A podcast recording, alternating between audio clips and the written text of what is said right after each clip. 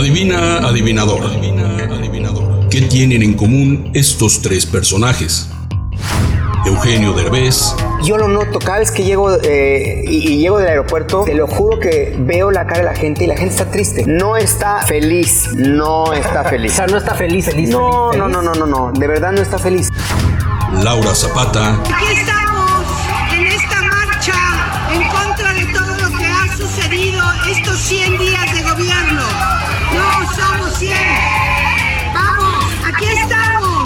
Y Susana Zabaleta. A. Que fueron formados en Televisa. B. Que tienen carreras mediocres y un ego sumamente inflado. C. Que hace rato nadie les hace caso. D.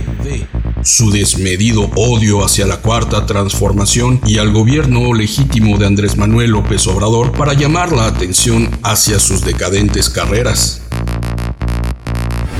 E. Todas las anteriores. Si tu respuesta fue todas las anteriores, las anteriores, felicidades, felicidades. Estás en lo correcto, estás en lo correcto. Y ya nadie te toma el pelo, ya nadie te toma el pelo. Soy escritor Cubamex y llego a ti gracias a la magia de John Big Idea. No te olvides de seguirnos en Twitter y YouTube.